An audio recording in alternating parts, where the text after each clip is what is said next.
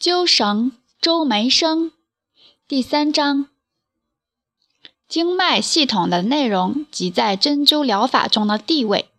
第一节经脉系统与经络体系的关系。对古代经脉学说的基本认识。《素问·举痛论》：经脉流行不止，环周不休。可见“经脉”一词含义相当广泛。凡是具有传导、感应、沟通与联系之诸种体系，均可叫做脉。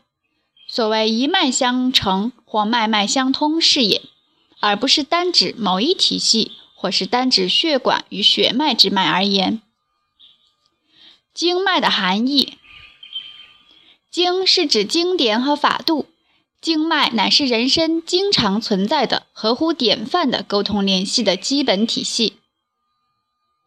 人身必须有经常存在和合乎法度与典范的联络体系，才能生存和繁衍。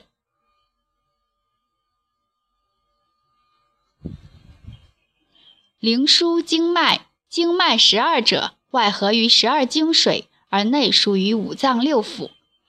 地有经常存在的水之长川，人也要有经常存在的身之长脉。《素问·保命全行论》。能经天地阴阳之化者，不识四时；知十二节之理者，至圣不能欺也。脉要经未论，察之有纪，从阴阳始；始之有经，从五行生；生之有度，四时为宜。都是说明经乃是天地阴阳变化的常规和常法。经是指经常和恒定。经脉乃是正常和恒定的脉象，人身必须有了彼此协调的恒定脉象，才能保证机体的平衡和适应。《素问·三部九候论》：“必先知经脉，然后知病脉。”这是用正常的生理脉象与异常的病理脉象互相比较与对待，对经脉所做出的说明。何谓经脉？如春弦、夏红、秋毛、冬实，这就是正常的天人相应的经脉；而独大、独小、独急、独迟，这就是异常的参五不调的病脉。必须先知正常，而后方知异常。故此处之经脉，乃是指经常和恒定的生理脉象，而不是指经脉的本体与实质。经。是指度量与理数，经脉是划分与度量人体表面的分界线，也是经脉所经过的地方。诗大雅灵台，经史灵台，注经度也。国语楚语，经史灵台注，经为经度之，立其基址也。周礼天官序官，体国经也，注经谓之礼数。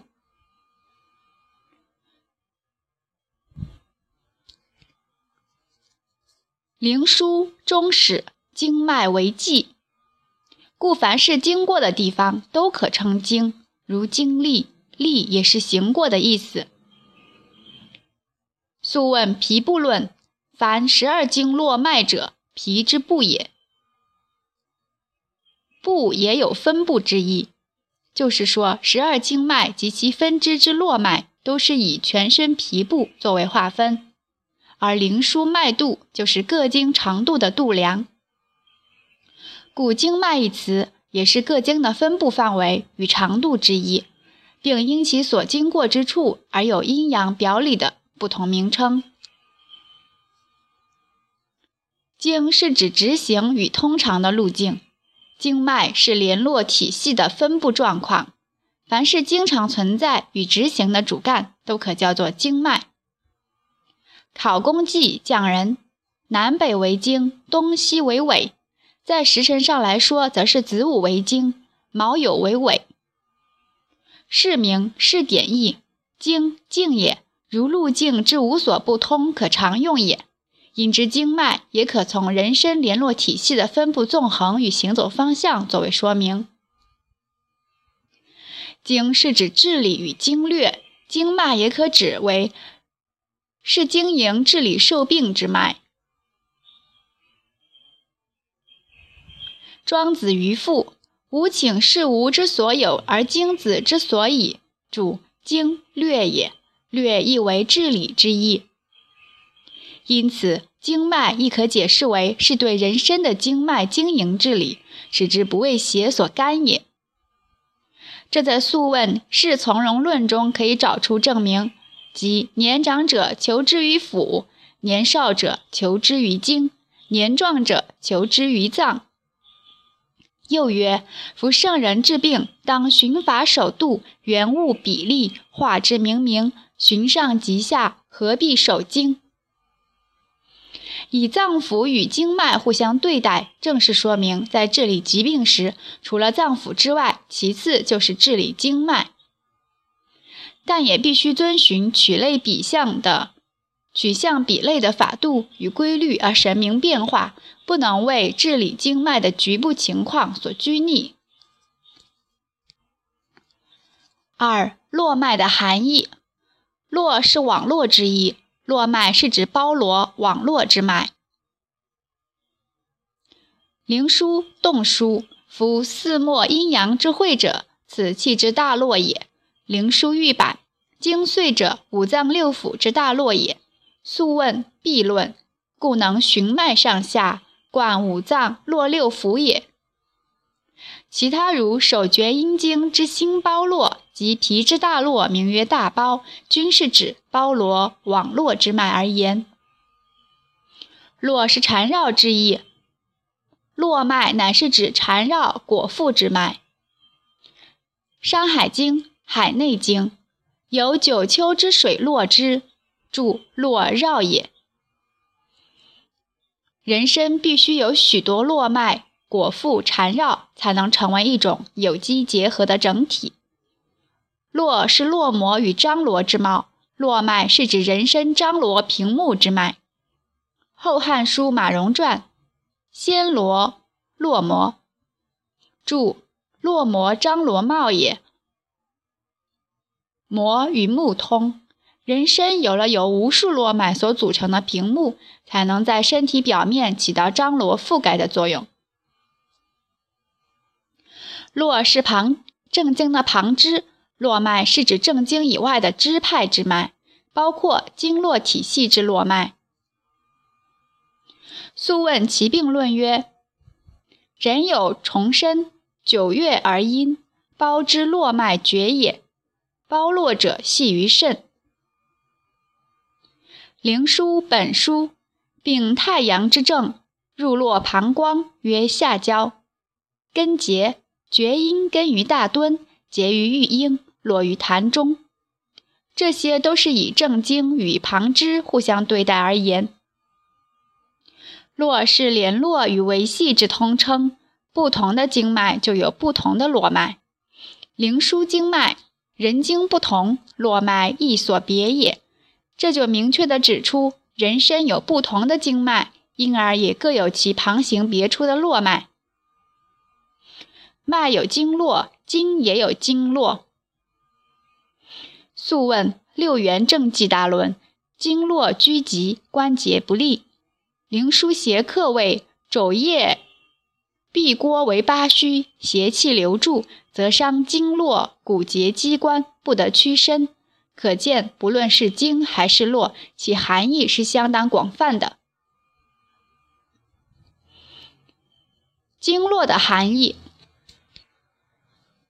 在古代经脉学说中，除有经脉和络脉这两个名称外，还有把经脉与络脉合二为一的经络名称，而多被认为这就是指针灸学说领域内的特有经络体系而言。通过对经脉与络脉的了解，不难看出，所谓经络也是为各种经脉所共有，并非经络体系所特有。灵枢脉度。经脉为里，支而横者为络，络之别者为孙，是指人身经脉体系纵横分布的一般关系而言。此处所谓之经脉，是相对于支而横者纵横交错之络脉而说的。孙络则是经脉支派中更为细小的分支。这种关系，无论是对血管、神经、淋巴管以及经络体系本身来说，都是说得通的。在《内经》的很多篇章中，如邪气脏腑并行、五常正大乱、阴阳二十五人，都是指明了经络是人身经脉体系纵横分布与互相联系的一般关系，是各种经脉所共有。而非特有的经络体系所特有，不能把执行者为经，横行者为络作为特有的经络体系的依据，也不能认为经脉与络脉这两大体系是组成特有的经络体系的主要基础。